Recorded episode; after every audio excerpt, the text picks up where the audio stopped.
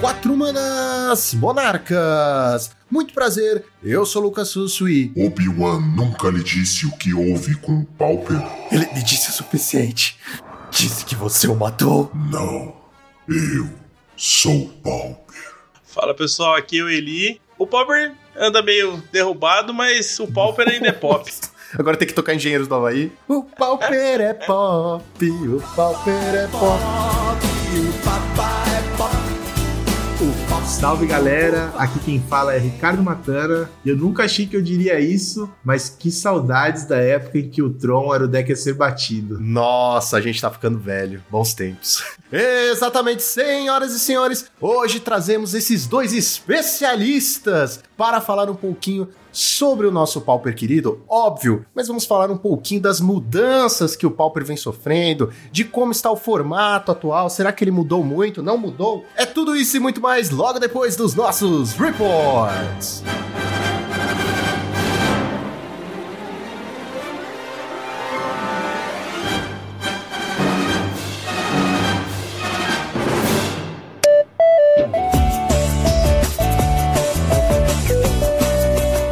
Joaquim. Preparado para mais uma semana de Pauper neste maravilhoso podcast. Mas antes, Joaquim, devemos falar da nossa patrocinadora, a X-Plays. Exatamente, nós sempre falamos aqui da X-Plays porque é uma loja incrível-licíssima. Que é incrível com delícia, entendeu? Incrível-licíssima. Somente a X-Plays oferece os melhores produtos de qualidade. Lá você vai encontrar board games, card games, acessórios para suas cartinhas e acessórios para os seus board games e também vários dados aí para você jogar RPG, além de um conjunto enorme de livros de RPG. E é claro, não pode faltar cartas de Pokémon e cartas de Magic, certo, Joaquim? Lembrando também vocês que eles têm torneios semanais lá na loja, certo? Então fiquem de olho na agenda deles, que eles estão sempre fazendo torneios. Tem de Commander, tem Pioneer, tem Pauper também. E falando em Pauper, se você está ouvindo este podcast na data de lançamento, saiba que amanhã tem Pauper lá na X-Place às duas da tarde e Pioneer também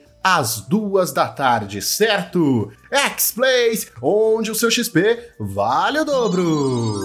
E agora, Joaquim, vamos para o Challenger do sábado. No sábado tivemos um top 8 um pouco triste, Lucão. Foram três Affinities e três UX, um Azorius Familiars e um Boros. Então foi o Affinity e os decks que odeiam o Affinity e fadas, basicamente. Em primeiro lugar, tivemos o Luffy do Chapéu de Palha pilotando seu Grixis Affinity. A build dele tá com dois Rebuke no sábado. E aí no side 2 Durez e mais dois Rebuke, então proteção máxima aí contra Dust to Dust. Em segundo lugar, tivemos um Azorius Familiars pilotado pelo Discover N. Disco, Discover, né? Discover e a letra N maiúscula. 4 The Modern Age e 3 cópias de Deep Analysis no main deck. E aí o side dele tá um pouquinho diferente do que a gente costuma ver no Familiars. Ele tá com 2 de Spell e 2 de Spell Pierce. A gente costuma ver mais cópias de Negate, ele tem uma só, porque essas anulações de um mana, né, com, com Familiars na mesa, as suas anulações já vão custar menos, o Prohibit, o Negate e tal. Então, Spell Pierce de Spell não costumam aparecer. Eu fiquei me perguntando muito isso sobre o que, que seria esse Spell Pierce, provavelmente contra Ponza, né, porque a velocidade que o Ponza consegue colocar um LD apontando para sua Bounce Land, às vezes é, não é tempo suficiente para você já ter um familiar na mesa e um,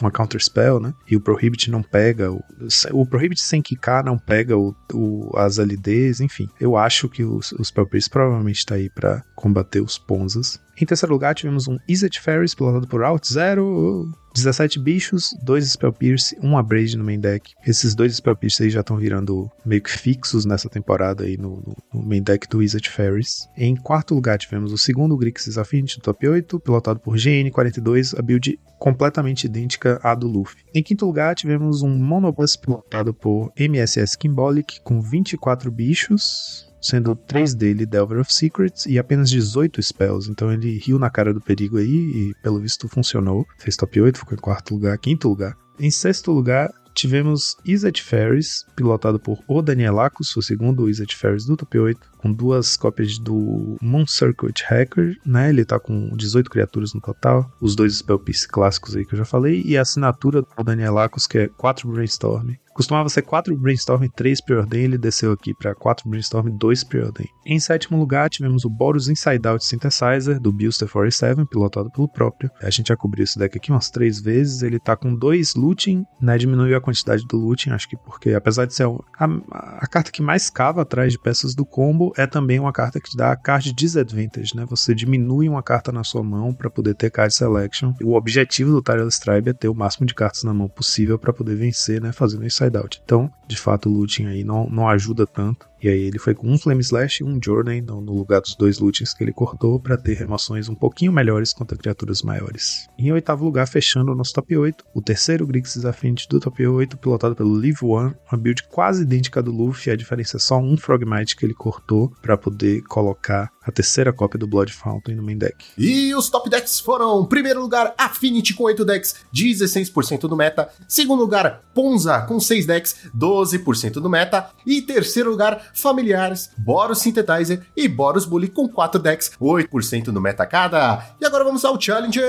do domingo. No domingo, a história foi um pouquinho menos triste, porque foram 8 decks diferentes no top 8, né? Sempre legal quando isso acontece. Em primeiro lugar foi um Hack dos Burn, pilotado pelo Bernardo CSSA, uma build que parece que o Alexandre Weber andou testando com 3 Chain Light no main deck, diminuiu Bump the Night para uma cópia só. Tem uma cópia de Searing Blaze também e dois Deadly Dispute. E com dois Molten Rain no side, que eu acho que é uma techzinha contra o Familiars, porque ela, se ela vier na hora certa, ela pode ajudar bastante nessa matchup, que é geral muito difícil. Em segundo lugar, tivemos o Luffy do Chapéu de Palha mais uma vez, pilotando seu Grixis à frente. Dessa vez, a build mudou um pouquinho. Ele trocou um Frogmite, o quarto Frogmite do deck, pelo ter, pela terceira cópia do Metallic Rebuke. Então ele ganhou um slot aí. Em segundo lugar, tivemos o Grixis Affinity do Luffy do Chapéu de Palha, mais uma vez. Chegou na final do challenge dois dias seguidos, né? A build dele mudou um pouquinho no domingo. Ele cortou o quarto Frogmite do main para colocar o terceiro Rebuke. E isso também ganhou um slot dele no sideboard, porque ele tinha dois Rebuke no side, né? Então a segunda cópia do Rebuke no side dele se transformou num terceiro Gorilla Shaman. Em terceiro lugar, tivemos o Boggles, pilotado pelo Wizard Underline 2002, com uma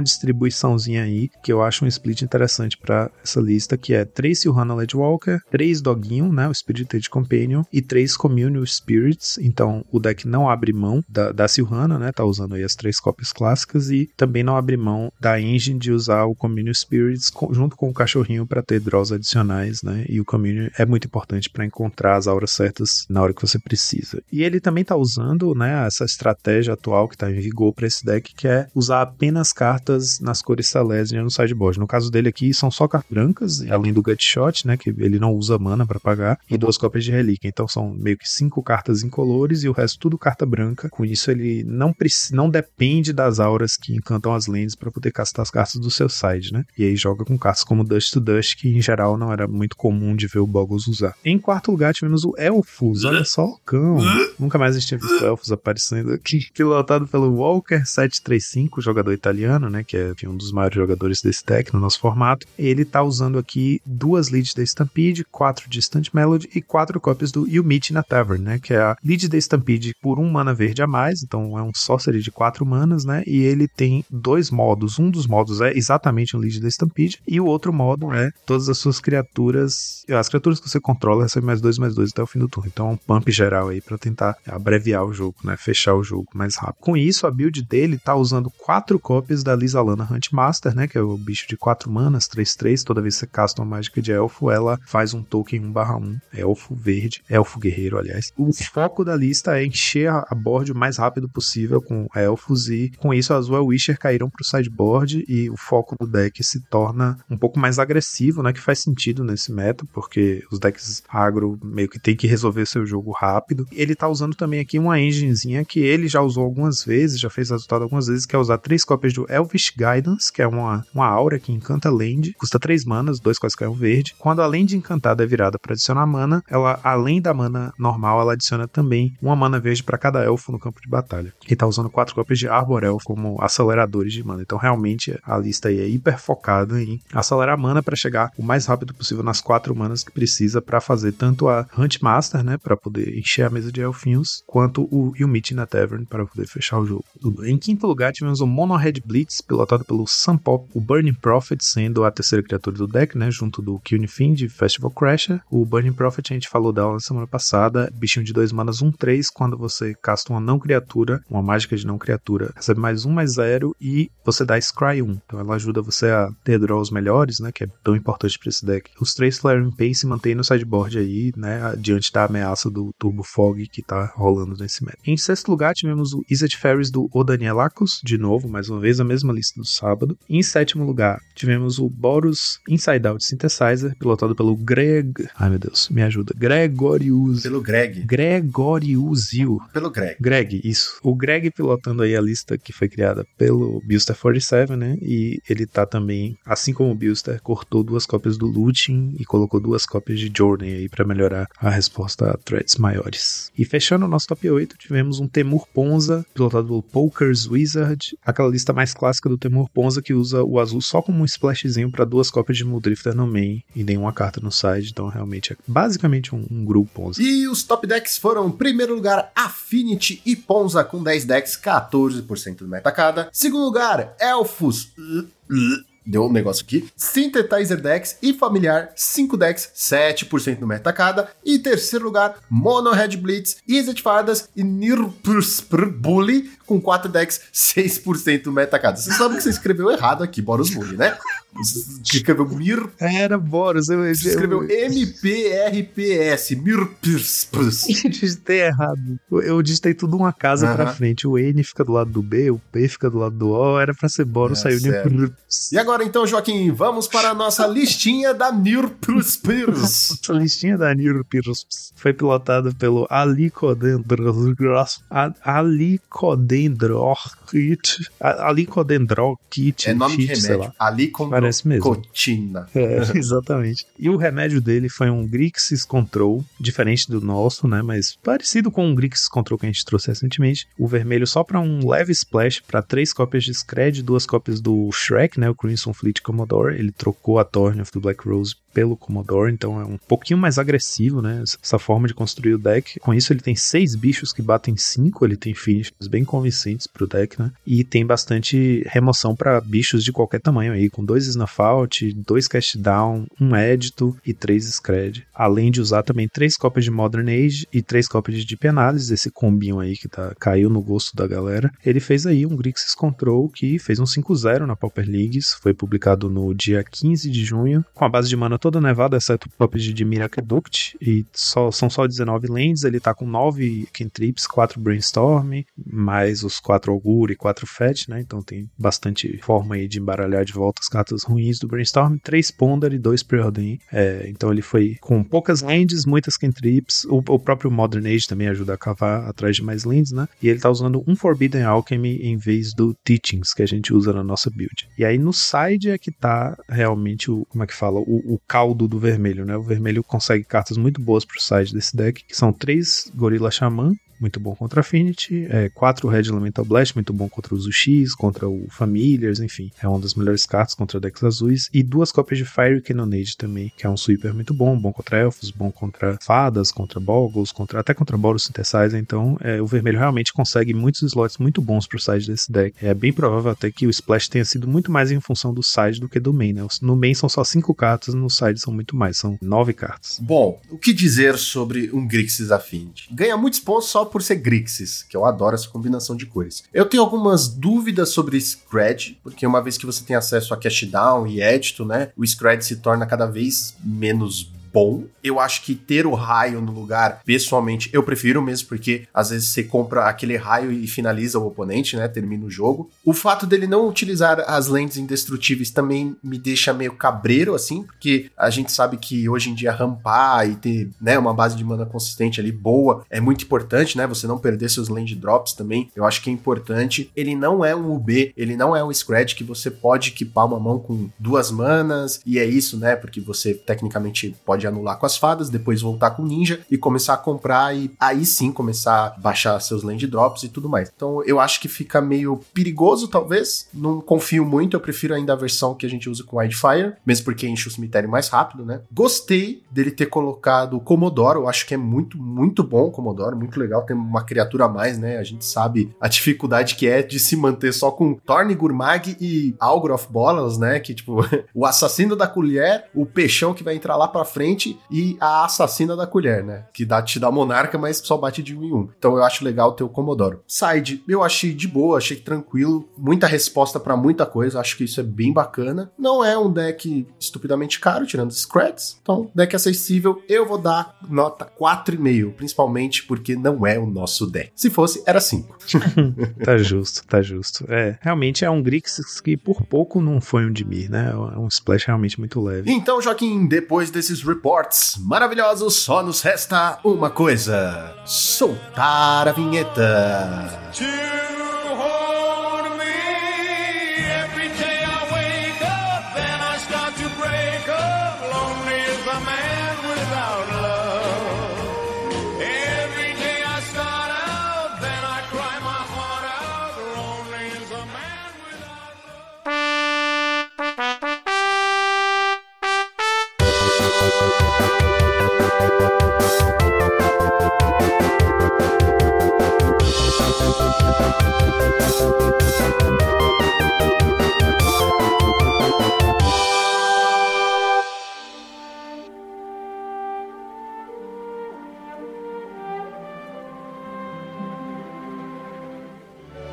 Que a ideia de hoje é a gente bater um papo, né? Sobre, a gente tem visto alguns comentários surgindo na internet, teve um artigo recente do Alex Uman, um post também do Birberman, que é o Charles Jenkins, né, o, o Entropy 263, é o nick dele no, no Magic Online. Ele comentou bastante também sobre esse tema, que basicamente é o fato do Pauper hoje em dia ele está mudando um pouco a sua identidade, né, mudando a forma como a gente sempre encarou o Pauper. Então, de uns anos para cá, ou de alguns meses para cá, houve alguns lançamentos de cartas bem diferentes do que a gente estava acostumado, principalmente é, olhando para edições Constructed, ali, que valem no T2, e isso mudou um pouquinho de como a gente vai encarar o nosso Pauper, o nosso formato. E a ideia é a gente tentar discutir um pouco sobre esse tema, a gente tentar aqui um consenso entre nós três se realmente o Pauper está mudando de identidade, se ele realmente já não é mais o que era antes, e se essa mudança de identidade é algo melhor, porque mudanças muitas vezes são sempre bem-vindas também, né?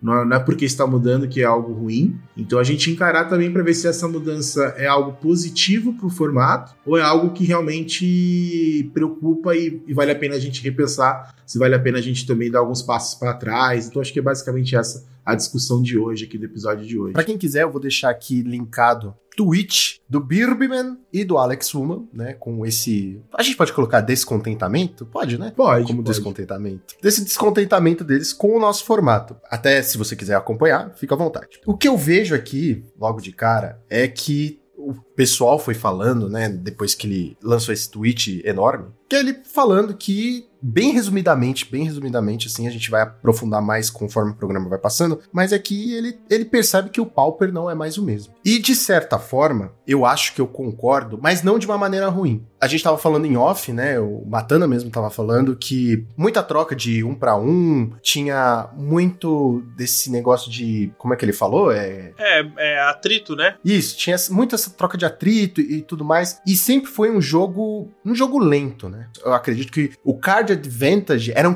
trips. Era você fazer uma trip, tipo, puta, fiz um pre-ordem aqui, comprei uma carta, ou fiz um accumulated knowledge, comprei duas cartas. Isso era o supra-sumo do card advantage. E eu vejo que mudou muito. A, a Shell hoje, o card advantage de hoje, é você fazer Muldrifter Ephemerate. É o que é o supra-sumo do Card Advantage. Nós temos agora remoções como Cash Down, que são incríveis, que tipo, não tem defeito nenhum, né, no Pauper, é destrua a criatura alvo, ponto. Eu acho que é, eu concordo com você, com, com você, Lucão. O Pauper, o Pauper mudou bastante. Desde o sancionamento dele, eu acho que a gente tem, tem vários pontos que a gente pode analisar, traçar uma linha e, e ver isso. Eu acho que a primeira mudança que ocorreu foi a vinda da mecânica de Monarca. Porque, assim, ela marca um pouco dessa, dessa questão de card advantage. Mas ela começa a traçar uma linha diferente. Porque assim, o Pauper tá evoluindo da mesma forma que o Fire tá impactando o T2, né? Os outros formatos em si. Quando você sobe demais o power level e você não não leva em consideração o formato para fazer, que é o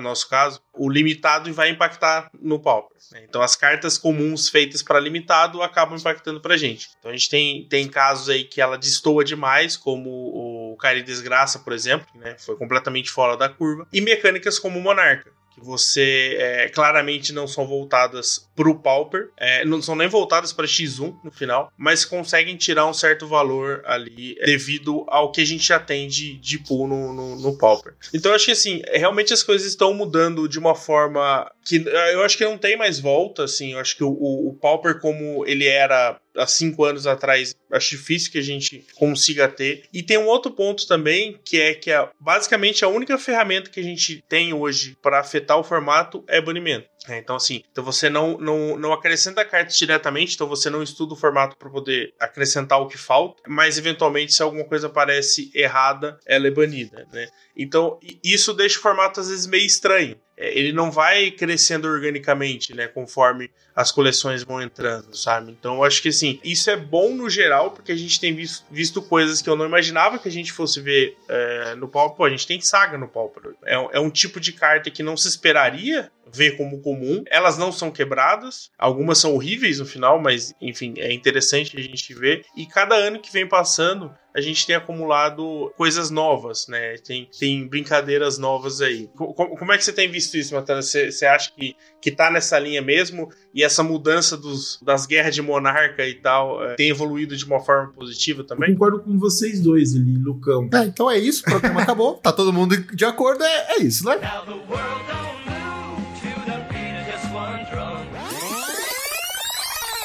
Um ponto que eu acho que a gente tem que observar, eu até escrevi um artigo sobre isso, se eu não me engano, em 2018, então já faz um bom tempo, que eu coloquei que o, o Pauper era a casa do Card Advantage. Né? Então você vê, o Pauper ele é um formato em que você. que o valor é algo muito importante, de você ter ali cartas na mão, de você estar tá sempre comprando cartas. É algo muito importante desde muito tempo. Eu comecei a jogar o formato ali entre 2017 e 2018. Não peguei a época do Drake, foi pós-Drake, mas desde lá você tinha ali essa visão de que ah, você tem que gerar o cara de vintage, seja numa estratégia ali com Ninja, seja numa estratégia de um Drifter, na época ainda com Ghostly Flicker como principal Blink. É, você também tinha cartas como Accumulated Knowledge, enfim, você tinha ali formas de você gerar esse cara de vintage. Aí chegou o Monarca que realmente deu uma estremecida, acho que ele é um tom acima do que o formato permite, vamos colocar assim. Só que ao mesmo tempo, eu olho, por exemplo, quando a gente pega esse tipo de carta, o Drifter, Ninja, até o próprio Monarca, ele tem alguns drawbacks, porque você, por exemplo, o Monarca, quem já jogou com o Monarca, você precisa fazer o Monarca no turno certo. Senão você corre muito o risco de, ah, não, ele, ele não tem nenhuma criatura, o oponente vai fazer uma Spell Stutter no passe, ou vai ali dar dois Snuff Out em dois bloqueadores que você achou que ia ser suficiente para manter né, a coroa, você perde essa coroa e nunca mais recupera. Né? Ou toma um counter e o oponente volta com o monarca dele. Então, ele tem esse desafio né, de você saber o turno certo para você monarcar. Algo que hoje, quando a gente olha as cartas que têm saído, então acho que a gente pode entrar já nesse assunto assim, quando a gente olha o cara de vintage atual, acho que pega muito do que o Locão trouxe, que assim, um dos principais cara de é o Mudrifter com Ephemerate, que é algo que a gente reclama aí, entre aspas, né, desde a época que Ephemerate surgiu, então, quando a gente ainda estava falando, não tinha ainda a PFP, né? Você tinha esse ban que era mais lento, mas a gente sempre falou, Efemerate sempre foi uma carta assim na boca do povo, né? Sempre o pessoal falava assim, pô, o que, que você baniria do, do Pauper? Efemerate estava sempre nas rodinhas de conversa. Né? Então, porque realmente o e Ephemerate é um negócio absurdo, né? Você tá lá comprando quatro, no turno seguinte tá comprando mais duas, né? Algo assim, é, são seis, é uma mão nova, né? São seis cartas a mais, né? E, quando, e além, acho que do, do Mudrifter Ephemerate, você pega uma tendência que, o, que a Wizards tem trazido já no, nos últimos anos ou nos últimos meses, que é a questão de, de a, apoiar muito nessa estratégia com artefatos. Que aí a gente vai entrar numa linha de Deadly Dispute, é, o Bargain, o próprio Synthetizer, né, também é, é uma carta que está ali interagindo. E aí você começa a pegar esse tipo de carta e trazer problemas para o formato. Até muito por causa da redundância. Né? Hoje, se a gente falar assim, ah, vamos banir o Deadly Dispute, aí resolver o problema do Affinity? Não sei. Não. Provavelmente não. Não, a- né? A resposta é não, porque tem Bargain, faz quase a mesma coisa, mas o, o lance é o card advantage que dá, né? Eu acho que nesse caso é, é o card Né? advantage. E o que era pra ser, entre aspas, um drawback, né? De você, não, você vai ter que perder uma criatura, vai ter que perder um artefato pra você poder comprar duas. É o que faz ela boa. É, o que faz ela ainda melhor, que a gente brinca que é o, o ancestral recall do formato, né? Porque você vai fazer lá um ícone, vai fazer uma estrela, e na verdade você tá comprando três quando você faz ela, né? Então tem muito disso. Então eu acho que o grande problema é que chegou num ponto, que é que ele comentou, que não tem como voltar atrás. Porque por mais que você bana um Deadly Dispute, você tem. Eu sempre esqueço o nome dela. Aquele Deadly Dispute que não tem mais nenhum efeito extra. Alguma coisa custosa. É de Ixalan. É uma preta e uma incolor. É, de Salam. é, é Deadly Dispute sem o Isso, dispute. é a parte de gerar o tokenzinho de mana, né? Então, mas, por exemplo, se você pega um deck que tem isso, tem bargain, tem um Topcast, cara, você tem um puta de um deck. Você não precisa do Deadly Dispute. Então você começa a olhar numa linha e fala assim: caramba, o que, que eu vou, vou banir? Né? Vou banir tudo.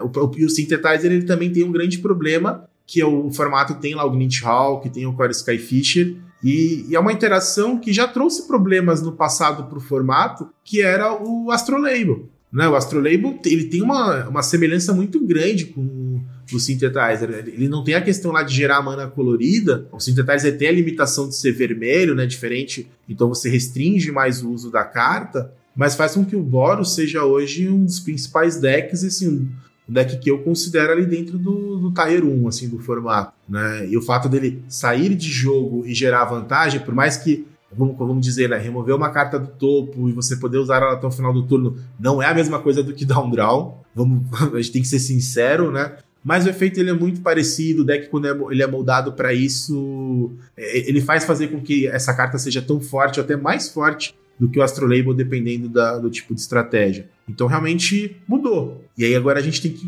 encarar, né? Acho que é um pouco do que a gente vai discutir hoje, o quanto que isso é ou não positivo para o formato. É, eu acho que dito isso que a gente disse, a palavra que tá sempre na nossa boca é card advantage, né? A gente imagina, eu até antes imaginava, antes da gente conversar um pouquinho aqui, que o problema era tipo, nossa, o Affinity ele é muito agressivo, ele tá cada vez mais rápido, ou o Boras agora ganhou uma carta nova que compra cartas, exila e não sei o quê. Ao que parece, o problema, com muitas aspas sempre, é o card advantage. A gente tem hoje muito mais mecânicas de card advantage do que qualquer outro formato, qualquer outro lugar. Eu, eu, eu acho que esse é, o, é- é um ponto, mas eu acho que assim, o, o Pauper tem uma, uma, uma dificuldade. No geral, nós temos poucos jogos sendo jogados. Todo mundo vai querer um tipo de card advantage como esse no formato. Então, o que eu vejo é que de talvez um ano, dois anos pra cá, que a gente começou a ter é, mais pessoas jogando e até o físico voltando também vai ajudar um pouco nisso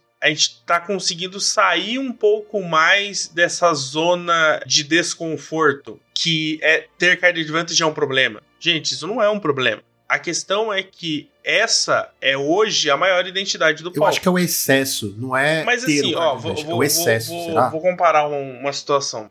Ah, aqui em São José, o Pauper, ele hoje ele está bem. Ele passou ali uns três ou quatro anos, um ano antes da pandemia ali, mais ou menos, pra cá, ele caiu bastante. E, e, tipo assim, eu sempre converso com as pessoas que jogam outros formatos, Modern, Pioneiro, T- T2. T2 deu uma caída agora, né? Mas, assim, até da pandemia ainda era bastante jogado. E a galera sempre falou que o problema de. Ah, por que, que você não joga Pauper? Porque ele é lento e porque você gera poucos recursos, não poucas compras no geral. Isso está muito ligado ao power level. Você não tem Planeswalker, né? você não tem é, anulações que. Tudo bem, Contra Spell é a, a melhor de todas, mas assim, o pessoal tá acostumado com comando críptico, por exemplo. São, são é, estruturas de jogo bem diferentes. Eu acho que é- você quer dizer que, tipo, as cartas fazem uma coisa. Não fazem. Ah, É, entendi, tipo, fazem elas não têm uma versatilidade que o fato da raridade influencia demais. Sabe? Você não tem um comando de Colagan, por exemplo. Entendeu? Então, assim, você tem cartas que talvez sejam melhores que comando de Colagan, mas o fato de ter é, várias é, cartas que fazem várias coisas ou cartas com potencial para definir jogos em uma jogada como a gente tem né, em, em raridades é, maiores. Né? E aí, com esse, com esse novo, com esse novo é, estrutura que o, esse, no, esse novo caminho que o Pauper está traçando, eu já vi uma galera se adaptando um pouco melhor. Porque eu acho que o grande ponto hoje é que você tem uma diversidade maior de decks possíveis aparecendo. Mesmo que eles estejam restritos, restritos não, mas se eles querem melhorar, eles acabam é, colocando artefatos. Por exemplo, o Rakdos Burn. O Rakdos Burn se tornou o melhor burn do formato e colocou é, Metalcraft sabe? Tipo, não tem porquê num deck de burn um pouco mais lento não jogar com Galvanic Blast. Então, assim, ah, e, se eu tenho Galvanic Blast, então, assim, eu posso ir para uma outra linha. Então, assim, o deck foi se adaptando para isso também. É, o, o deck, de, de, certa forma, tem um card advantage, né? O Madness acaba, é, mais ou menos. Então, você compra a carta e, e utiliza a carta, né, por um custo me menor, né? Então, assim, isso foi se adaptando dentro do formato também. Então eu acho que o, o, excesso não é necessariamente um problema, é uma característica do, do formato. E a galera tem é, visto isso de uma forma diferente. O Birbom, eu acho que ele já foi para outro lado, que é o quê? o Pauper tá fugindo da raiz dele. Da lentidão. É, tipo, assim, hoje você tem, você tem jogos que podem ser definidos no turno 4, 5. Acontece. Você tem é, LDs que às vezes definem o jogo muito rápido. Você tem. É, não ganham necessariamente rápido, mas eles travam o jogo de uma forma que você não. É, sei lá, você tem um terreno já é o turno 5. O cara tá fazendo um, um dinossauro no turno 4, sabe? Então, assim, é, são, são coisas que é, acontecem que é, te travam ali e te fazem perder mais rápido. Você tem decks agressivos o suficiente para ganhar rápido. O novo Elfos agora também tá, tipo, é um volume de jogo muito grande, sabe? Ele consegue se repor, ele pode sair de um global, às vezes em dois turnos ali ele vai, vai poder repor as cartas dele. Então, assim, eu acho que é questão de, de se adaptar para um formato que é, a galera tinha a ideia de que ele não deveria mudar, né? Eu acho que esse é o ponto. É o que às vezes você ouve da galera do Legacy, por exemplo. Ah, é, eu não quero ter uma rotação a cada edição. E o, o Popper é longe disso, né? De ter uma rotação, mas ele tem mudado com mais frequência do que era cinco anos atrás. É, o Matana citou aí 2016, 2017. Era uma época que ele, você tinha uma, duas cartas por ano decente que o Pauper recebia. Agora a gente tem três, quatro cartas jogáveis a cada coleção. Então você tem ali quatro, cinco coleções no ano que lançam cartas para são, sei lá, 15, 20 cartas que entram no palco. E as coleções têm aumentado, né? É, então. Tem, quase todo mês tem uma coleção é, nova. Daqui para dezembro a gente tem uma edição a cada mês.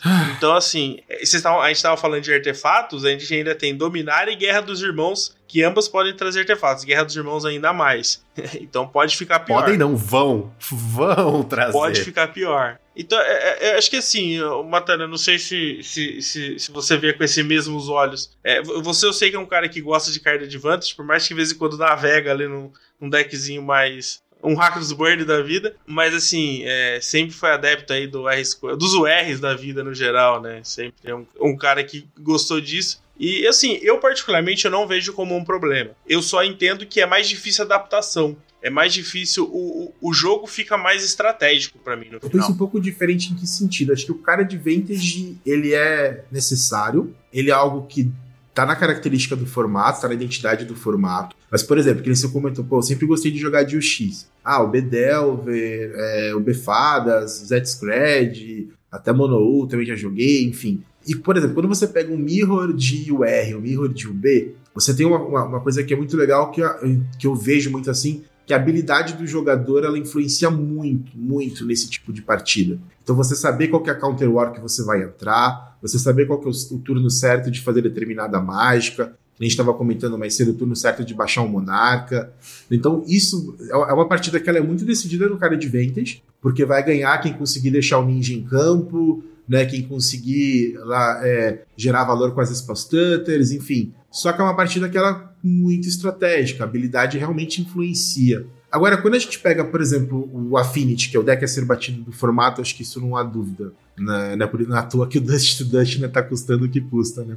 Mas você pega, por exemplo, o Affinity, eu acho que ele tem um problema que foi algo que para mim foi um dos principais motivos pro Gush ser banido. Que é aqueles, a, aquela sensação de que você tá roubando, né?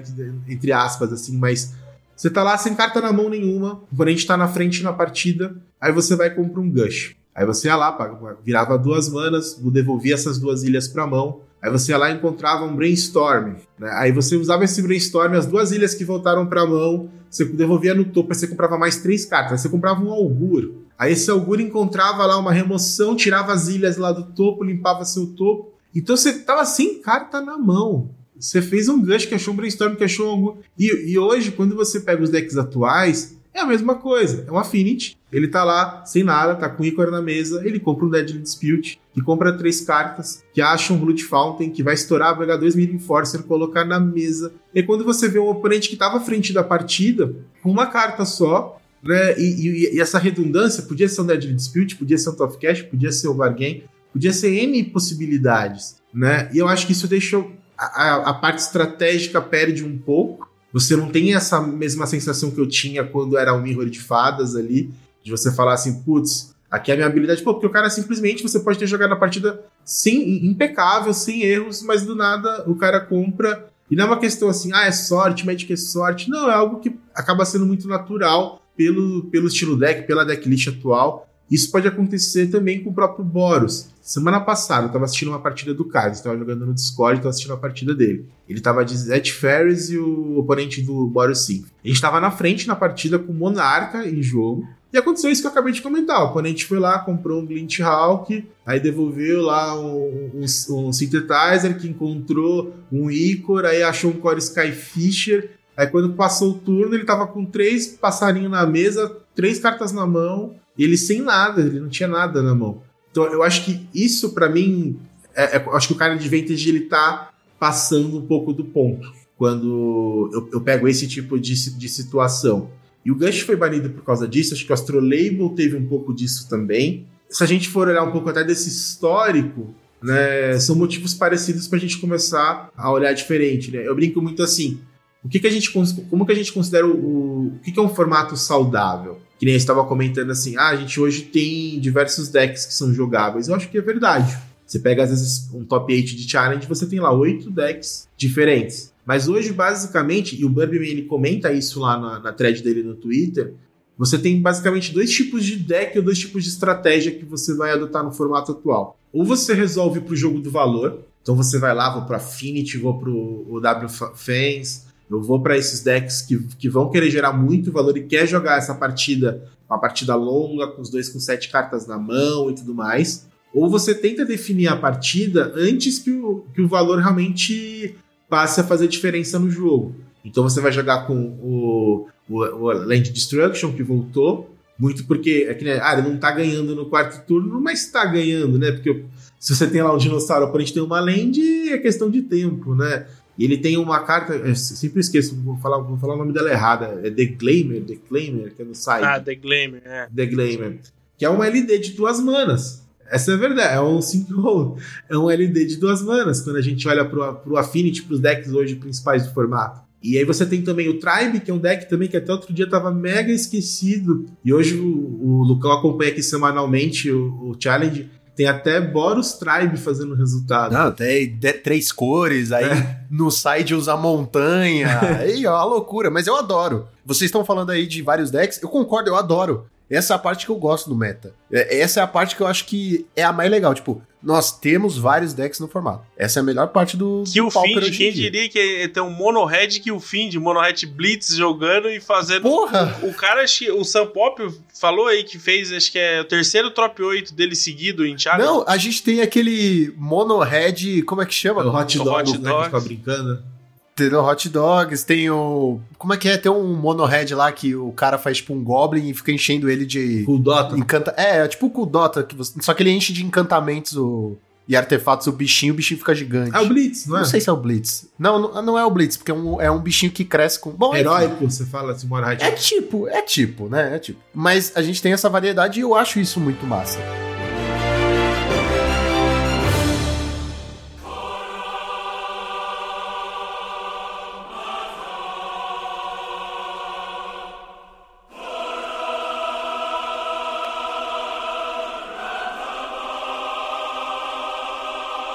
O, o, ponto só que eu tava só para concluir, Lucão, é que assim, é, acho que você tem a variedade, é legal, é bacana, mas ao mesmo tempo você fica muito restrito nesses dois universos. ou eu vou querer ir pra Guerra do Valor, ou eu vou ir para um mega super agro, e tem que ser um mega super agro. Por exemplo, tem o Mono Red Goblins que tem crescido, o Medvedev, né, que é um, um jogador russo, né, ele tem conquistado bons resultados com esse deck, né, porque ele vai lá, faz com Dota, tem Bushwalker, então é, tem Goblin Grenade, é um deck que realmente é bem rápido. Mas um Stomp já não é um deck que tá funcionando. Né? É, um, é um deck que já. O próprio Boggles e o Heróico, que estavam no momento de ascensão, já deu uma caída também. Você não tem Boggles. Qual foi a última vez que você falou que um Boggles fez resultado? Na última vez que eu falei de um Boggles que fez resultado, a gente fez um AK sobre Boggles. Então, já faz tempo esse episódio. né? Então, então acho que tem, então acho que você tem a variedade de decks, mas até a segunda página, sabe? Você tem é, uma coisa que muitas pessoas reclamavam que você tem muito deck hoje que tá lá, que tá escondido, não tem oportunidade de jogar algumas estratégias que você poderia. O X hoje, se eu for falar o X hoje, não é uma boa opção. Tem o Befadas, que é, ele é aquele deck 50-50, né? Então não meta muito aberto, vai jogar numa lojinha, você não sabe ali o que você. É um deck que é super escolha, escolha segura, zona de conforto. Mas hoje, ah, eu quero ganhar um PTQ, não, o Befadas não é minha primeira opção. Quando teve o evento do Super Qualifier, você pode ver que teve um monte de, de familiar. Um monte. E não teve nenhum nos Challengers, basicamente. Tinha que desbanir Gush, então, né? Né?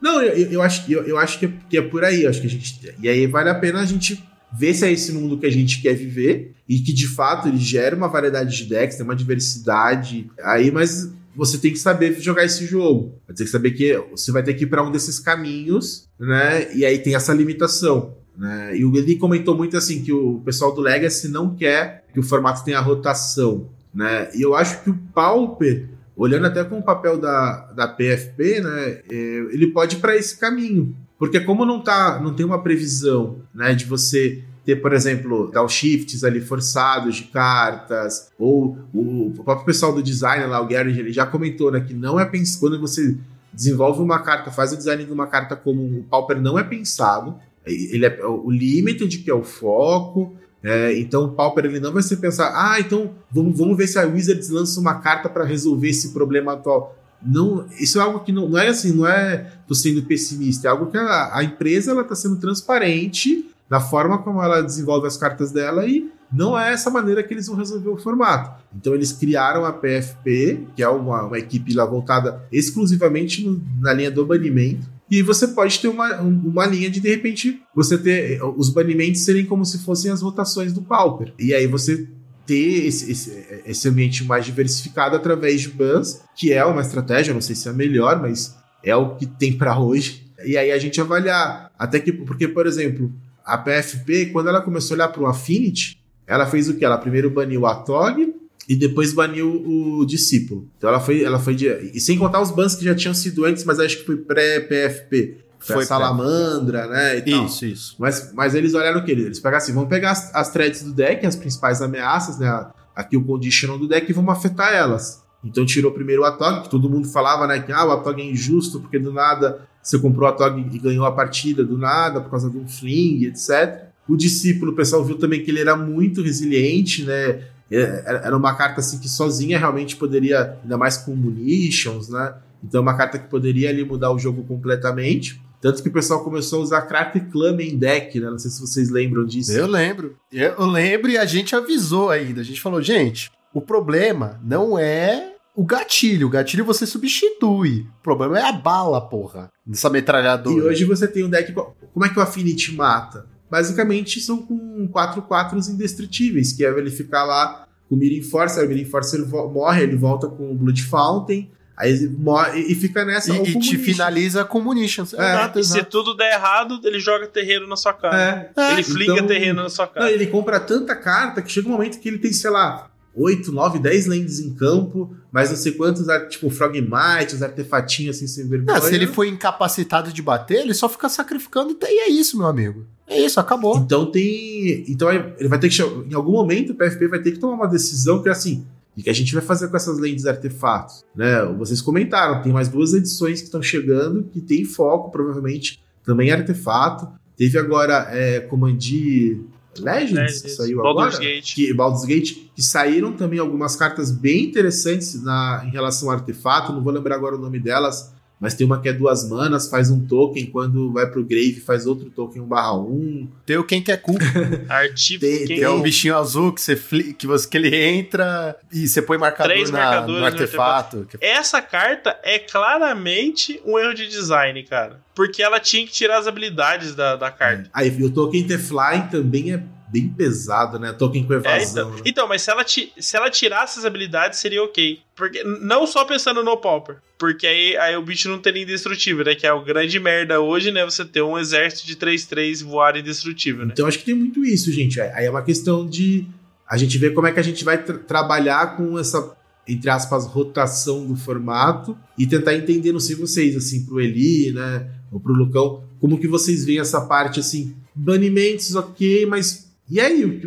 Não é, uma, não é uma resposta tão simples, né? O que você baniria, né, para melhorar o formato, para ele voltar a ter a mesma identidade que ele tinha antes, né? Eu queria voltar só um, um segundo lá na parte que você falou de card advantage, que a gente acabou emendando algumas coisas, mas eu sinto que o lance do card advantage hoje é não ter nenhum é, é drawback, né? É, ele é desvantagem. Quando é, ruim. é, nenhuma desvantagem, exato. É, porque assim, nós tínhamos Gush e eu sei, Gush na época era forte porque você flutuava mana, voltava às ilhas, comprava carta, e eu entendo, mas ainda assim você ficava sem aquelas duas lanes. Tudo bem, de novo, era, um, era chamado two drops. Não ia precisar de mais do que três land no deck, duas, duas land na mesa, digo. Mas ainda assim, era um drawback. Você sempre teve muitas é, cartas assim. A gente sempre teve muito, muita coisa assim. E aí eu vejo, né, a gente vê Deadly Dispute que zero drawback, né, que nem o Eli falou.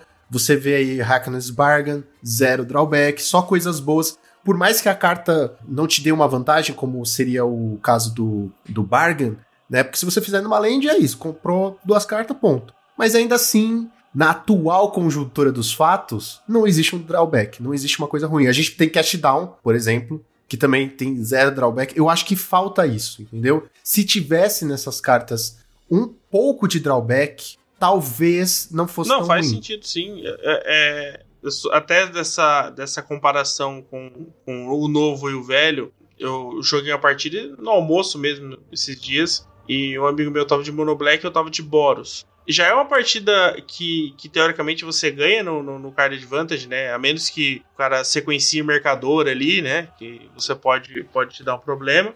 Mas acontece que é, forcei per- é, me livrar de uma pestilência. Ele fez uma pestilência, limpou meus bichos, né? Eu matei meus bichos para poder ele perder a pestilência. E aí na, na volta do turno ele fez monarca, né? Sem nenhum bicho na mesa. E cara, eu, tipo assim, acho que ele ficou uns três ou quatro turnos como monarca. E eu só precisei comprar um synthesizer e conseguir virar o jogo, matar o Monarca, tomar o Monarca e ele nunca mais voltou pro jogo. Então é, é- é impressionante como Monarca se tornou ultrapassado. No sentido de que é, comprar uma carta só por turno, é, por mais que sejam vários turnos, não é o suficiente. É, e realmente acho que chega nesse ponto que o Matana falou.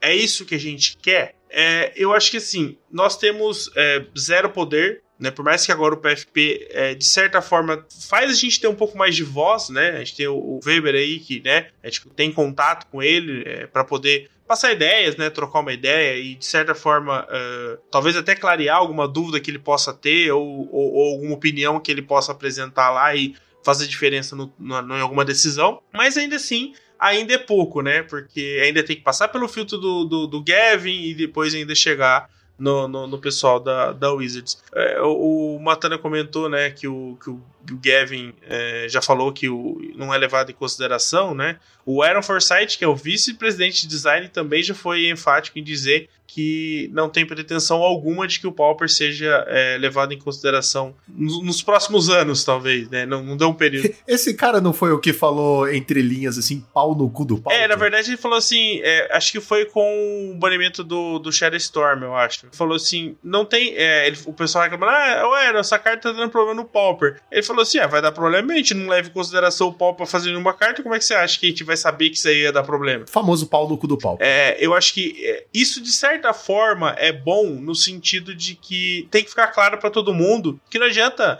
marcar ninguém no Twitter, não adianta você ficar reclamando pra, pra Wizards Brasil ou pra Wizards Internacional de que eles não vão mudar isso tão fácil. Não muda para outros formatos construídos mais relevantes, né, em termos de, de, de comunidade, né, quantidade de jogadores. Então, assim, é, isso é, é, é, é um ponto. Agora, o que a gente pode pensar de, de algo palpável para que as coisas mudem? Você pode ir nessa linha de que a gente está de ir no banho-maria, cozinhando, espera uma coleção, banho um negócio e tal, mas acho que assim, você não vai mudar muita coisa em pouco tempo. Tipo, banir a Tog foi bom pro, pro formato? Foi, incrivelmente foi. Parecia que não em alguns momentos, mas assim, trouxe um metagames mais diverso. Mesmo como Matana é, indicou, né? Há problemas, a gente não pode fechar os olhos para isso. É, e de certa forma foi uma melhoria. Mas, por exemplo, eu falei de Monarca. Até pouco tempo atrás, uh, nós tínhamos uma tríade. Os decks de Monarca, basicamente, os mid-ranges ali, Tron, os Wild Agros aí, né? Os, os GW Auras, esses decks que queriam ganhar de forma mais rápida. De certa forma, isso se equilibrava, né? Então você tinha um certo equilíbrio né, ali. Só que hoje você não, não tem Tron mais para poder é, devorar esses, esse late game né, dos decks mais lentos. Você imagina, numa batalha de, de decks mais lentos, o Tron tá lá comprando talvez alguma coisa ou fazendo algum bicho grande, o Munitions tá te matando, né? Porque o Affinity já é um deck agora de, de, de, late game, né? Ele não te mata mais tão rápido. Perdemos uma figura que era um, um de certa forma um predador. E aí os Zuxis ali também sofreram, porque não tem por que você jogar com eles, sendo que tem decks que compram melhor e, e que tem, apresentam ameaças mais relevantes. No metagame de Core Skyfish e Glinthawk, quem são as fadas, né? Eu acho que das duas umas, a gente aceita que vai ficar desse jeito, ou a gente sugere algo mais radical, sabe? Tipo assim, é, o PFP opinou recente dos banimentos do, do, do Pauper. Então vamos considerar que é, quando a Wizard decidiu que o comitê era quem faria os banimentos, meio que ela disse que os outros banimentos a gente não sabe o que a gente estava fazendo. Por que, que não recomeça? Por que, que não desbane algumas coisas ou tudo e começa a refazer toda a lista de banimento?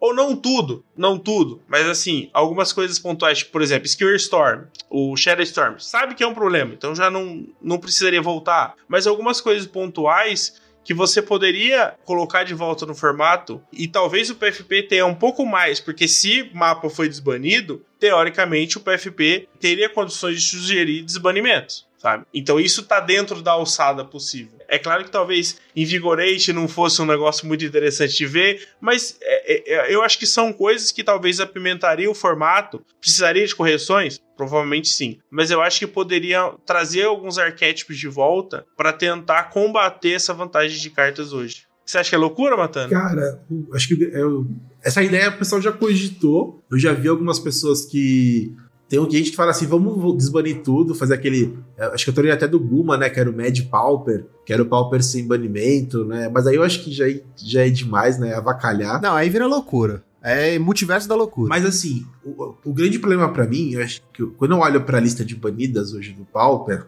Cara, 99.9 ali tá muito, muito bem banida. Talvez a carta que a gente fala assim, que até gerou bastante polêmica, sei que o Lucão ficou triste quando teve o banimento, que é o Prophetic Prism. Mas hoje, você liberar um Prisma no formato, é se você falar que o Affinity e o Boros vão ficar ainda mais fortes. Ainda a gente faz sentido falar de Prisma no Affinity, que ele quer talvez usar a parte do sacrifício. Filhão, com duas manas, o Affinity faz um estrago na tua vida. Hoje em dia, compra 800 cartas, não, não faz Mas olharia, sentido. por exemplo, o Bonders, para mim, talvez eu acho que faça mais sentido de voltar do que um Prisma. Muito, muito obrigado, Matana. Eu, falando no Bonders, uma carta que tem um drawback. Tá vendo? Que se o seu oponente era a relíquia do formato, eu sempre falei isso aqui. Todo mundo tinha no side. Ou seja, se o seu oponente tem e você tem, você já anula isso aí. Porque você não quer ficar dando carta pro seu oponente. Então é um card advantage médio. Porque você só tem esse card advantage enquanto seu oponente não tiver o bonders dele. Então eu acho, sempre achei uma carta justa. Né? E, e, concordo, tá, Luca? Acho que dá pra ir. Acho que o bonders, na, na, no formato atual, assim como o Monarca é uma carta lenta, né, por ser quatro manas, o bonders pode ser considerado lento e também não,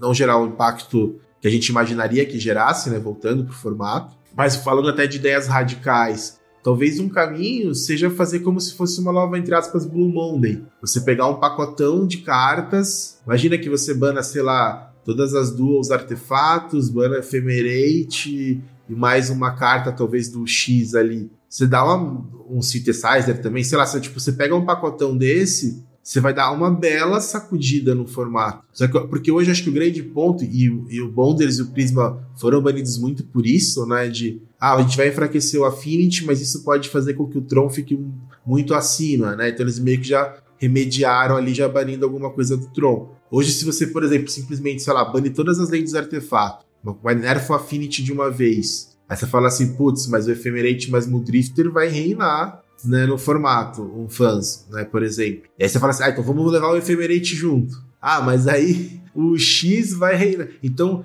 tem esse exercício meio de futurologia aí que eles precisam fazer também. Pra não ficar um negócio toda semana um banimento diferente, né? Olha, mas eu vou te falar uma parada. Eu acho que eu prefiro. Isso é opinião minha.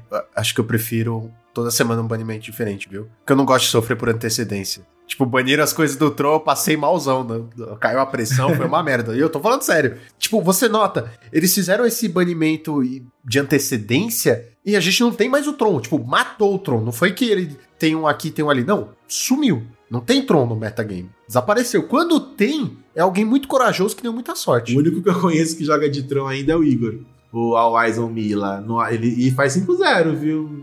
Mas é assim, é que ele é doidão do Tron mesmo. Então, mas assim, você tem que ser muito apegado ao deck pra, tipo, não vou desistir dele. E eu entendo, eu entendo. Mas, ao mesmo tempo, eu fico com essa, tipo, porra, você matou um deck que você não sabe se uh, lá na frente ia ser problema ou não. Não tem como 100% prever. Que nem o Eli falou, pô, tirou o predador aí do meta, e agora? A gente precisava de um, de um predador desse tipo? Não tem. E, então eu acho que é, foi um pouco de. Como é que eu posso colocar? Audácia? Talvez disso, assim, de falar, não, a gente já sabe que o Tron vai reinar, então vamos cortar ele fora. Entendeu? Eu acho que ter ido com mais calma era melhor. É, eu acho que assim, o, o Tron sempre foi um, um problema, né? Considerando essa questão de card advantage, né? Ele sempre foi um deck que assumir essa postura e assim, se até o turno 5, 6 ali você não tivesse matado o Tron, dificilmente você conseguiria ter gás para conseguir matar ele depois. É, esse sempre foi o plano, né? Então, tipo, você, você quer fechar o Tron ali até o turno 4, conseguir dar um fog, ganhar vida, né? Dependendo da estratégia que você tá fazendo. E ali você vai locar seu oponente e ali é só, é só passear. E hoje, isso não é o suficiente também né, para você vencer essa, essa vantagem de cartas do, dos decks. Então, eu acho que o grande problema é você é, matar os predadores antes que eles tenham a chance de predar. Então, por exemplo, o Matana falou que a galera tá indo pra essa, pra essa linha de mono-red Blitz, o próprio Tribe, porque eles têm essa característica do que? Cara, você foi conservador demais, você vai ser punido. Você foi arrojado demais e ali quis comprar muita carta para ter resposta, passou tapado, vai perder. Mas se assim, até ali turno 3, turno 4, turno 5, é os turnos que o cara vai, vai ter que arriscar dependendo da mão que ele manteve para poder é, ter chance do, do, do mid pro late game. E isso é um problema, porque você fica polarizado, né, cara? Eu acho que assim, por mais que você tenha diversidade de decks, você tem lá, sei lá, 10 decks aqui é, que utilizam de card advantage e uma meia dúzia do lado de cá que querem ganhar é, o mais cedo desses decks. É um número expressivo de decks. Mas e o meio termo? Quem que tá aqui no meio poderia ganhar dos dois? E quem tá nas pontas para ganhar deles? Você não tem isso mais. E, e, assim, fica uma daquelas, tipo, quantos decks eram agressivos e perceberam que é mais fácil. É, o, o, Goblins que o Matana citou, quantos Goblins eu já não vi jogando com Equal Spring e Synthesizer? Você já imaginou um Mono Red agro que usa essas cartas? Tem. E fez resultado no, no Challenger. E faz resultado. Faz. Por quê? Porque usa com o Dota, sabe? Ele, ele, de certa forma, ele procura tirar vantagem do que os outros decks estão tirando. Então, hoje você é agressivo com vantagem de cartas. Você é, simplesmente colocar três bichos na mesa não é o suficiente mais. Você precisa colocar três bichos na mesa e comprar duas cartas em, em três turnos. Duas cartas a mais por, em três turnos. para você ter chance de ganhar. Não é necessariamente um problema, mas é uma característica que hoje a gente está é, empacando. A gente está travando nesse, nesse, nesse ciclo lá no começo do, do, do, programa a gente falou sobre o, o, o sentimento do Birbam em relação a isso. Eu acho que agora com esse jogo em loja voltando, a gente já tá aí há, sei lá, quase seis meses com esses jogos aumentando, a gente ainda não sentiu tanto dessa galera que isso é um problema. Porque você imagina, ficou dois anos represado a galera jogando. Eu, por exemplo, sei lá, joguei três ou quatro meses seguidos e repeti um deck, talvez. Dois decks no máximo, sabe? Sei lá, em, em 20 eventos eu joguei com 15 decks diferentes. Porque a galera ficou muito tempo sem jogar e isso, né? Tem vários decks que surgiram dentro da pandemia no Magic Online, a galera não pôde testar, né? Então é, vai tirando essa, esse atraso. Então, talvez aí do para esse final de ano que a gente vai ter começar a ter mais ideia disso. O Nacional talvez seja o grande termômetro disso. Se a gente chega lá, tem quatro Affinities e sei lá, qualquer outra coisa no top 8 sabe? A gente vai ver que é uma tendência da, da, das comunidades isso aí. E aí sim eu, a gente pode dizer, realmente nós temos um problema sério e que se nada for feito, a ideia, a, a tendência é que isso se espalhe e a comunidade começa a ter esse sentimento de, de, de, não vou dizer abandono, mas assim, de, de desespero por não ter pra onde sair. Pode com ele junto-se a ele, né?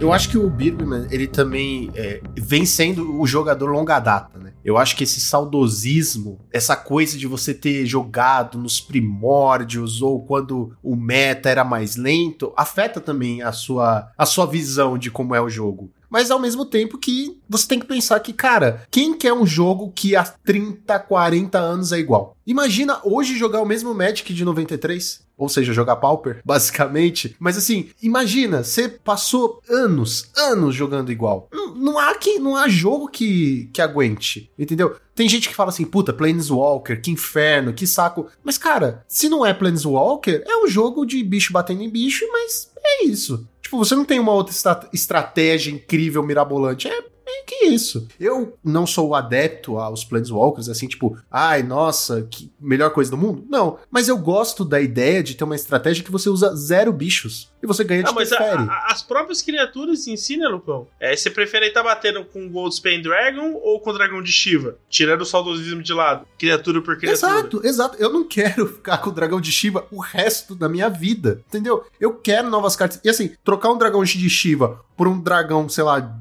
de que é a mesma porra, tá ligado? Tipo, é um ponto mais forte, é um mana a menos. Vai ser a mesma coisa. Eu quero coisas novas, eu quero estratégias novas. Esse saudosismo também é muito pesado nessa balança. De um lado, você não quer que o seu joguinho amado de 93 mude, mas do outro lado, ele precisa mudar para ele continuar sobrevivendo. E quem não gosta tem que jogar pré-modern, porque é isso, galera. É aquilo, são aqueles decks, nunca vai mudar. E, e tá tudo bem também. Tá tudo bem, você pode jogar. O que não dá é que você espere que um, um formato eterno, que todo mês tem coleção nova, tem carta nova, você esteja achando ruim. Eu tô achando uma maravilha. Assim, dá um trampo desgraçado, né? Ele todo, todo mês agora tem que ficar fazendo episódio de coleção. Da... Mas assim, tirando essa parte, eu acho legal que tá vindo cartas novas. Me estresso. Me estresso pra caralho quando vem alguma carta quebrada. Mas assim, eu só vou saber que ela é quebrada mesmo quando eu estiver vendo ela jogar. Exceto casos, né? É, Shatterstorm, por aí vai. Precisa ter esse negócio. Precisa ter essa evolução não tem para que jogar, gente. Um joguinho de 30 anos aí parado. E eu acho que o saldo do Coelho é positivo, né? Porque eu lembro assim, quando eu comecei a jogar lá para 2018, foi que nem o Eli comentou. Era dureza surgir uma carta nova assim que influenciasse no pau. Trebe Spectre acho que foi a melhor naquela época, né? Caralho. É, eu lembro assim, Gitu Runner, pra você ter ideia. Nossa, eu lembro, eu lembro dessa época, o pessoal falou, é o Goblin Guide. É uma máquina. É, então, então eu lembro que, por exemplo, você pegava o Gitu Runner e o. Como é que é? O Alfinetários Críticos. É, Skirr. É uma carta também é, relativamente recente. Só, só, que você tinha essas pinceladas, né? Era uma cartinha ou outra, né, que ia surgindo. E hoje você faz um episódio de uma coleção que você fala assim, pô, tem uma carta maneira no branco, tem uma carta aqui que pode ver jogo no verde, tem essa daqui que vai, que vai jogar pra caramba. O top 5 era uma carta de cada cor e tava ótimo. Agora. Era sofrível pra achar uma carta de cada cor. Nossa! Então, é acho que, então acho que é muito positivo. E tem muita carta nova para mim que, que foi lançada que putz, é, é bem legal. As, as, próprias, eu particularmente gosto muito da, das criaturas com cascade. O Boarding Party né, e, o, e o dinossauro lá, o Outside. Pô, eu acho que elas foram uma adição que fez muito bem pro formato. O Cascade é uma habilidade, eu vejo como um tom acima também, né? Num Bloodbraid Elf, no, no Pauper ia ser demais, né? Mas quando você pega elas, aí normalmente gente falando de drawback, né? Que é o custo alto, né? De, porque você fica naquele dilema, né? Ah, eu preciso rampar, né? Eu preciso ter muita mana para conseguir fazer elas, mas ao mesmo tempo eu não quero revelar no Cascade os ramps que eu utilizei, né? Então você tem esse tipo de drawback, e por exemplo, essa foi uma mecânica que é algo novo, não existia no Pauper há poucos anos atrás, né? E foi, e foi muito saudável no meu ponto de vista. E o Affinity hoje, ele pega muito o quê? Aquele mal que tinha, a gente falando de lançamento de cartas, que o Azul tinha há tempos atrás no Pauper. Então, sempre tinha aquela brincadeira, né, entre os jogadores. Ah, o Azul tá num, num level ali, num nível, e as outras cores estão muito abaixo. E toda vez que a Wizards lançava uma carta interessante azul, né, seja, sei lá, uma Fairy Seer, um Behold the Multiverse, enfim Aí o pessoal fala assim, pô, Wizard, de novo, mais uma carta pro azul. E agora a gente brinca com Affinity, né? Toda coleção tem. Ah, essa aqui joga no Affinity, essa aqui. E a, e a tendência é, que nem vocês comentaram, tem umas duas coleções aí que a, que a mecânica deve estar voltada para artefatos também. O, o deck que já é o deck a ser batido do formato vai cada vez ganhando mais munições ali, e aí como é que a gente vai conviver com isso? Mas cara? olha só, que engraçado. De novo, o lance do drawback é a cara do Pauper. Você falou de Gitu. Gitu tem o seu drawback. Screwer tem o seu drawback. Até as criaturas de cascata também tem o seu drawback. Então eu acho que isso fosse uma chave se lá na empresa, né? Na nave mãe eles pensassem nisso, tipo, cartas com drawback. Talvez isso já fosse uma forma de consertar. Eu, eu ainda acho que, assim, eu, eu, eu, já disse aqui algumas vezes, sempre é, ventilo sobre isso, eu odeio banimento, sabe? Eu acho que é uma ferramenta que ela serve, é, ela não conserta, ela só é, faz para, ela só estanca. Eu acho que esse é o grande ponto. Mas eu acho que o, Matana citou bem que o Affinity provavelmente ainda é o deck a ser batido, né? É o deck que talvez ofereça o maior pacote de opções né? é, dentro do metagame. Ele consegue ser rápido, ele consegue trabalhar com carta de vantagem de late game, então assim, ele consegue se moldar, você tem opções bacanas de side, né? Então assim, né? então assim, ele consegue se, se virar bem em boa parte das matches. E aí o, o que destoa são que os terrenos artefatos. Simplesmente porque, é, beleza, você tirou duas cartas-chave, que é a Tog e Discípulo, que faziam uma era absurdamente forte, né? Porque você tinha já tinha um pseudo combo ali com a Tog Fling, além de ser um bicho muito difícil de separado, você tem que ficar comendo champ block e etc. Acaba sendo ruim. E você tem o discípulo que aí tava na outra ponta do espectro, que era o quê? É, você precisa do quê para ganhar? Só que ele esteja em campo, ele não precisa fazer mais nada. Então também era um problema. Era, ele era muito passivo, né? E, e, a estrutura do deck fazia com que ele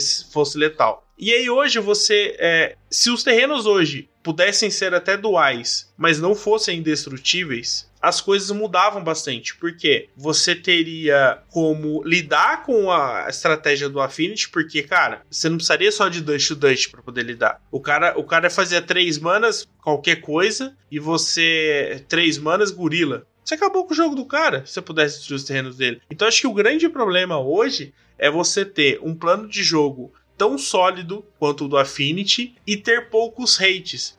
E olha que nós estamos falando que todos os decks que tem branco usa 4 Dust to Dust, às vezes até um, mais dois Revoke existem, sim, né? E, e, as outras cores também, o Matana citou The Glamour e tal. Os decks tem ali 4 a 6 slots, às vezes até 4 a 8 slots, é, só para poder lidar com o plano de jogo de, de artefatos. E mesmo assim, o Luffy ainda ganha dois challenges no mesmo final de semana, sabe? Jogando de Grixis Affinity com as mesmas 75 a 6 meses. Então, assim, é, não tem como dizer que o, que o plano de jogo é, não é forte. E você não tem hate, sabe? É, por mais que o, deck ainda sofra, eu acho que não é que assim, ah, nós temos que banir alguma coisa do Affinity. Não acho que é isso. Eu acho que dentro do plano de jogo que os decks têm hoje, o do Affinity é o que menos é, sofre com os hates que, que atualmente a gente tem, sabe? Porque tinha, assim, ou, ou, ou, ou outra, lança um Dust to Dust de outra cor. O que não vai acontecer, obviamente, né? Até porque é, mecanicamente eu acho que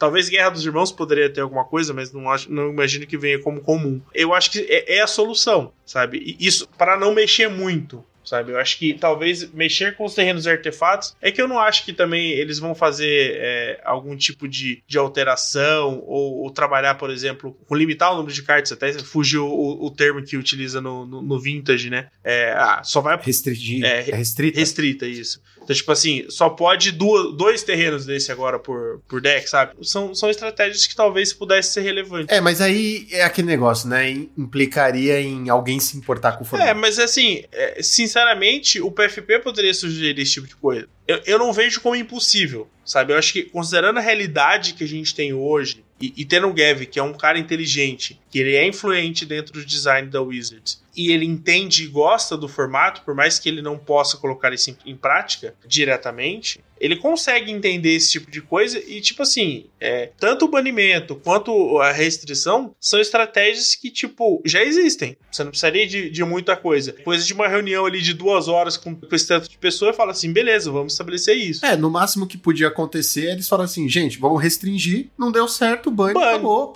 paciência. É, eu acho que essa escada é melhor do que você simplesmente banir. Porque você, se você banir de cara, você vai ouvir muitos gritos aí, a lá Obi-Wan Kenobi, sabe? Um milhão de vozes gritando de terror e depois silenciando. Mas é, é uma forma, é um pensamento. Eu acho que a parte da, da carta restrita, aí não acompanho muito bem os outros formatos, mas acho que eles têm evitado, né, de restringir carta. Normalmente eles têm apelado mais pro ban. Eu acho até por uma numa, numa linha até de facilitar o entendimento de novos jogadores querem a, entrar no formato. Né? Porque é complicado você falar assim, ah, mas o que, que é o Pauper? Não, o Pauper são todas as cartas comuns, mas tem essa lista de banidas, tem essa lista aqui que você só pode usar uma de cada, essa lista aqui que você pode usar duas de cada, sabe? Ficaria uma coisa. Não, mas aí você restrita, tipo, restrita a 1 ou a 2. Acabou. Não, não existe mais que isso, entendeu? Só Se eu não me engano, nesse Legacy Vintage da vida é restrita tudo a 1. Vintage, é, tudo, tudo a um. Então acho que é um pouco assim, acho que é uma, é uma estratégia válida, mas eu acho que nessa linha de como eles estão querendo facilitar um pouco esse entendimento de novos jogadores, eu acho que eles. Ah, isso aqui é o que, isso aqui é o que pode, isso aqui é o que não pode, ponto final. Não tem, ah, isso aqui pode, mas só uma quantidade limitada. Acho que isso já dificulta um pouco o entendimento. Então, até pouco tempo atrás, o Pauper, ele, ele ficava numa situação que só, só era válido as cartas comuns que tinham que eram jogáveis no Magic Online. Então, cartas que era só do físico, não, não eram do Pauper. Isso causava uma confusão muito grande. Né? Na época lá que, por exemplo, Red Elemental Blast, Blue Elemental Blast não eram válidas. Aí você tinha muito jogador, principalmente em lojinha, né, no IRL, que usava essas cartas porque elas eram mais baratas do que Pyroblast e Hydroblast. E você tinha que explicar que não podia, que não era válido. Teve até jogador classificado a puntos nacionais, que foi pego por, pela lista que foi postada no Facebook, né? Foi algo do tipo. Nossa, é, então, então,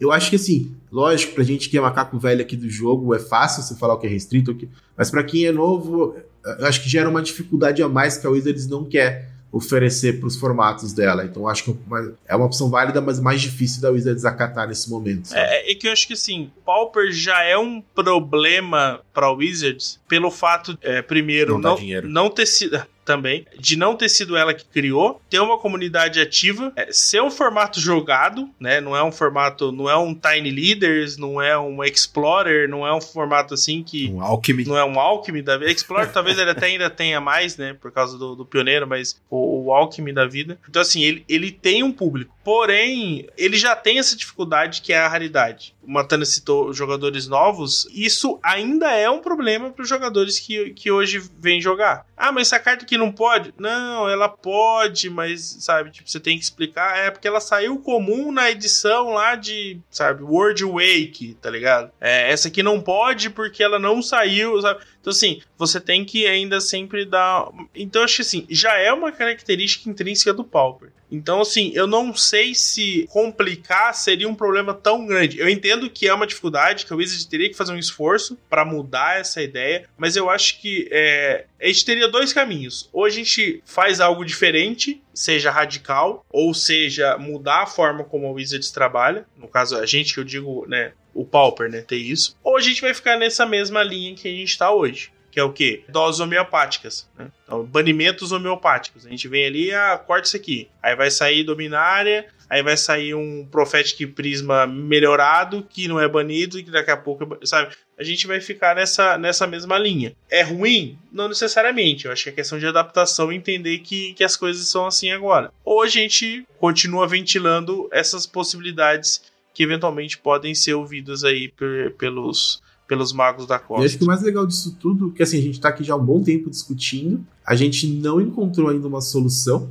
né? Então acho que assim, o, é importante dizer que assim que não é fácil, né? Até a própria missão lá do PFP é bem bem ingrata, né? Então assim, eu acho que a gente está no momento porque tinha muitas situações, por exemplo, lá Fall from Favors, é, Shatterstorm, você sabia assim, ah, a carta é mega errada, é só você banir ela e volta o que era antes. Só que hoje, é isso que a gente falou, isso que a gente tem falando ao longo de todo o programa, né? Chegou um ponto que o formato ele já mudou da identidade que ele, do que ele tinha anos atrás, ele já tá num outro patamar, num outro estilo. E aí, como é que a gente vai. Que tipo de ban, né? Que tipo, como que a gente resolve, se é que tem algo a ser resolvido, né, nesse formato, né? Então, acho que pelo nosso toda a nossa conversa, é, tá claro que não é uma decisão fácil. Não, e outra, né? Como vocês mesmos falaram, pontuaram aqui, o lance é que, como o Matana falou, ah, quando é uma carta só, beleza, baniu, acabou, pau na máquina, vida que segue. Agora, quando é um conjunto de cartas, porque o Affinity não se baseia numa carta só, é todo um conjunto e o Befadas não se baseia numa carta só, familiar não se baseia numa carta só mais ou menos.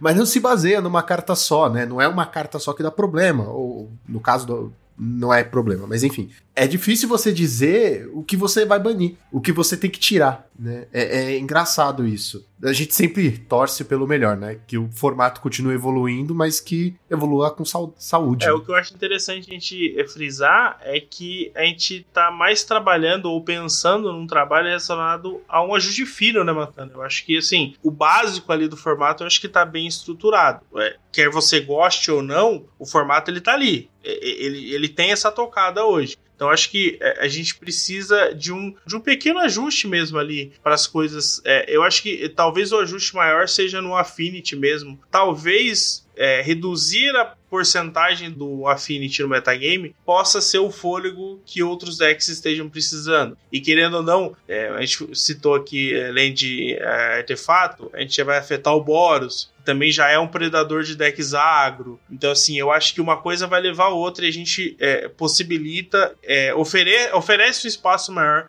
para que outros decks possam aparecer. Não sei se é o suficiente para o Stomp aparecer de volta, mas já é um alento também. Mas eu queria, confesso a vocês, eu queria, um eu queria ver como que seria esse formato sem as lentes do artefato indestrutíveis. Eu queria muito ver seria a medida que eu tomaria antes, talvez, de algo ainda mais drástico, aquilo que a gente falou de pegar um, um pacotão mesmo, ver, ah, porque a gente vai tirar o, o Boros, vai tirar o Affinity, né? Pelo menos nessa tipo de estratégia, ele volta a ter aquela fragilidade que ele tinha é, quando a gente olhava para a época do, do Gorila Xamã, né, quando eles só tinham os terrenos que entram em pé. E mesmo assim, eu acho que o Affinity, no patamar que ele atingiu hoje, mesmo se você tirar as, as dual lands, eu acho que o Affinity ainda continua sendo um deck muito forte. É, eu acho que tirando as, as dual indestrutível, você mata só o Wildfire. Você não mata o Affinity, né? Você não mata o, o deck em si. Mas aí os decks é, voltados para o Wildfire, você mata. Eu acho que só facilita um pouco mais o hate se você tirar os artefatos. O que já é, o que já é bastante. Já, porque você tinha aquela, como é que chama? Era uma branca só, destrói artefato de custo 4 ou menos. Isso já era, era o maior hate que o branco tinha. Você também tem outras cores, aí você vai poder usar e vai ser muito mais tranquilo. O próprio Sabotagem do Verde, né? Que era uma carta que você usava no Stomp, né? Não exato. nem mais jogo. Exato, exato. E aí, tipo, o problema, como ele falou, é você acertar os outros decks. Não, Ancient Grudge volta a ser importante, né? É verdade, é jogável. Mas assim, você mata um Jeskai da vida, você mata... Eu não vou falar o Cascade, porque ele tinha a versão antes que era com o Sakura, né? Você rampava com o Sakura, rampava com outras o Elfinho também, né? O Arborelfo. O Arborelfo, é. Você tem outras formas de rampar. Claro que não tão eficientes como é o Wildfire, mas... Todos os decks com Wildfire automaticamente morrem, né? Sofrem uma boa, uma boa mudança. Assim, não é como se eles estivessem, ó oh, meu Deus, aí no top. Tipo, o G-Sky faz um bom tempo que a gente não vê. Mas no caso do LD, né, do Jundio, do RG mesmo, ia afetar legal. É, o efeito colateral do que nem quando o Gush foi banido, né? Que o Tribe e o Zet Blitz foram de bandeja ali, né? O foco era o X, né? E atacou de, de frente dois decks que não eram problemas do formato. E às vezes, infelizmente, é o efeito colateral que vai ter. É, é, pro, é pro bem maior, né? Vamos colocar assim, né? Então... É, eu acho que é, a gente vai. Tirando o Wildfire, talvez o, o, o X e Monarca voltem a ter uma relevância um pouco maior. E aí o Birman vai ficar feliz, que aí vai ser aquele formato lento. Que aí ele volta a jogar de Tron. Pra poder predar esses é. Mas e vocês? O que estão achando do nosso formato? Qual mudança você faria para melhorar o formato Pauper? Deixem nos comentários. Não se esqueça que nós temos o monarquesresponde@gmail.com, onde você pode mandar a sua dúvida, crítica, sugestão, que nós vamos responder aqui ao vivo, certo? Então, fim do turno, Draw do Monarca!